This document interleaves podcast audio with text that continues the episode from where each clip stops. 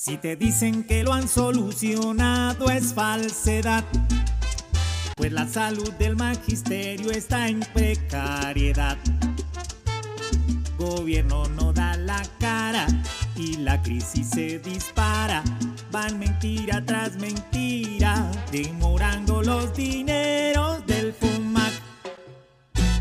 Diariamente yo lo dudo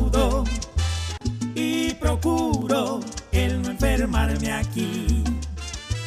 Francamente, es muy duro. Después de pagar tienes malísima atención.